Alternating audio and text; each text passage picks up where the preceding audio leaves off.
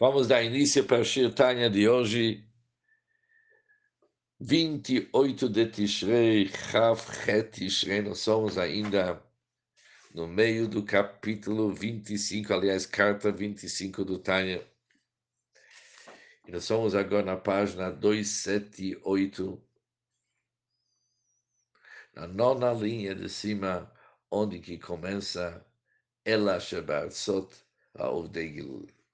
Até agora, Altrebe explicou como que a função objetiva do Malchut de cada mundo é para criar criaturas que correspondem com aquele mundo.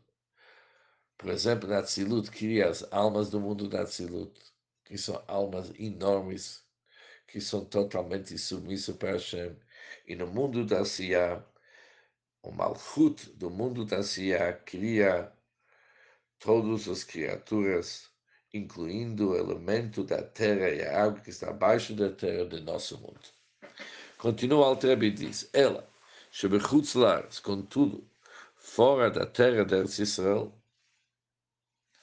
a força vital é conferida por meio da palavra de Deus, mas não vem direto da palavra de Deus, isso antes é investida dentro dos ministros. Ministros são anjos, anjos externos que são designados para as 70 nações.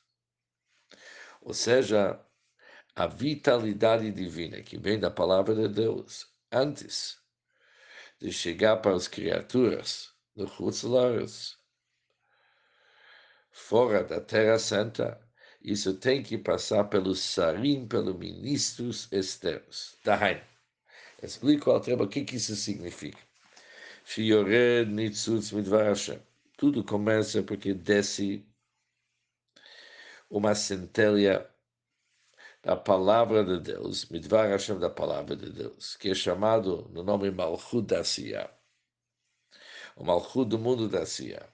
E ela desce e irradia sobre os anjos supremos chamados ministros, envolvendo-os por cima ela envolve esses anjos por cima. O que, que chama por cima? Já vimos que se chama de Bichinat Makif, de uma forma envolvente. O Altrebe explica isso. No entanto, ela realmente não se internaliza dentro deles. Mas a força vital emana para eles de uma forma envolvente. O Mehassarim e dos ministros. Ministros aqui é tipo anjos da guarda. A força vital emana para as nações e para os animais, as bestas e as aves que estão em suas terras. O Laaretz Hagashmit e também para o mundo físico, para Shamayim Hagashmit e para os céus físicos Sheheima Galgalim, quando se fala Shammai nos céus físicos, se corresponde com os Galgalim, as esferas, em que as estrelas orbitam. Ela, entretanto, Sheshamayim Vaaretz, há várias diferenças e distinções entre as várias categorias a serem criadas. Por exemplo, os céus e a terra, e os animais, as bestas e as aves que são puros. Puro significa que são kasher. Eles são nutridas, nutridos pelo klipat nog, pelo aquele klipat que brilha, de uma certa forma, é como intermediário entre o bem e o mal. Enquanto as criaturas impuras e as almas das nações são nutridas pelos outros clipot.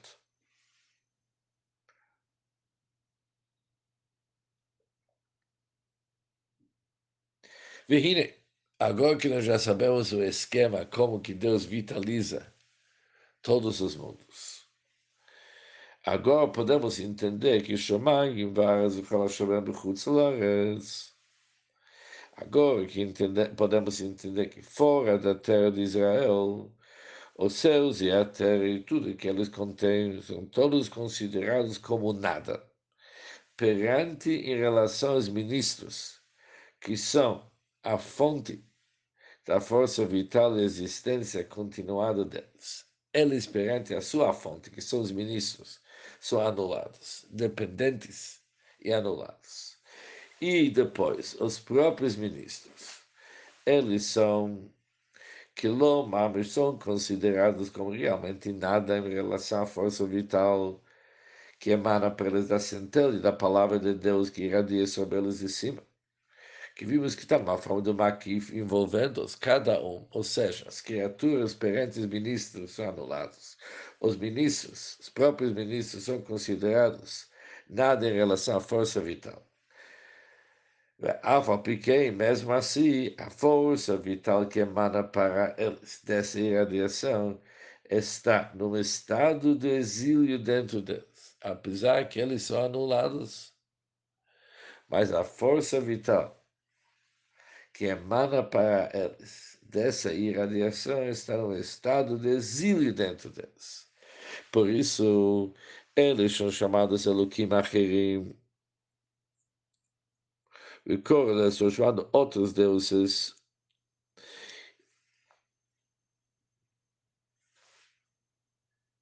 Enquanto também ele chama Hashem, Deus dos deuses, porque ele se considera como divindade pela fé.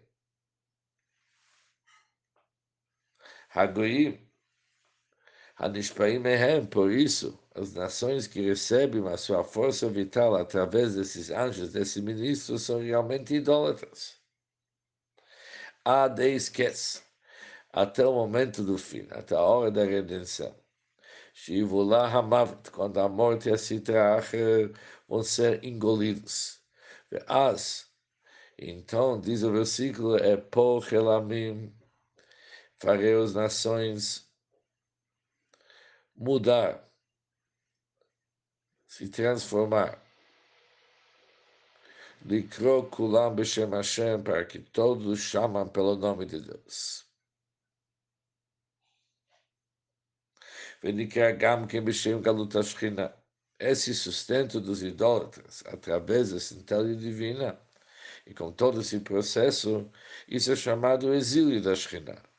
Yachar, já, Shechayud, Zé, Shempequinado Galut Beturham, já que essa força vital que está num estado de exílio entre Deus, como explicamos antes, o Humara, no fim, sua origem dessa vitalidade, isso vem daí uma iluminação que se estendeu para eles do Dvar Hashem, da palavra de Deus que, chamou, se chama do nome Shekhinah, ou seja, tudo começou da palavra de Deus.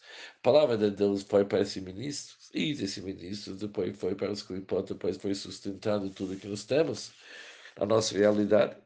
Por isso, já que a origem é a Shekhinah, a Shekhinah se encontra no estado de exílio.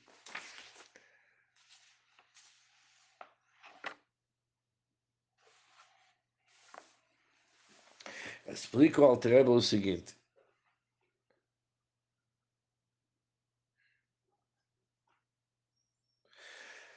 Esse estado de exílio começou quando? Vegaludze. E esse exílio, caracterizado pelo fato de que as clipot derivam a sua força vital de uma centelha divina e esse central divino está numa forma de galuta, exílio.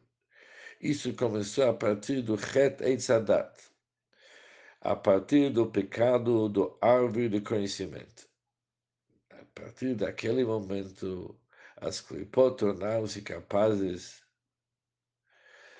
de se tornar aptos para receber um grau da vitalidade que antes eles não tiveram acesso nenhum. O Prinat, como tudo o que, é que eles recebem é somente da dimensão mais superficial, chamada Achorai, mais inferior, mais externa. Ah, aconteceu que chegou Israel, bem ao modo. Mas quando o povo judeu foi exilado entre as nações, sendo que o povo judeu está enraizado no panim elionim, no semblante supremo, o aspecto mais íntimo da divindade. Hinezui galut shlima. Agora o galuto, o exílio da Shekhinah, se tornou um exílio total. Agora o aspecto mais profundo da divindade também foi atraído para baixo para os ministros e as nações, conforme explicado em detalhe em Guerra Tatshuvah, capítulo 6, que já estudamos. Sobre isso falaram nossos sábios, abençoado memória, quando o povo judeu foi exilado para Edom, a o acompanhou. Agora a mesmo se encontra no Galut, se encontra no exílio. E sobre isso, e o que, que nós devemos fazer sobre isso nos próximos Shiurei Tanya.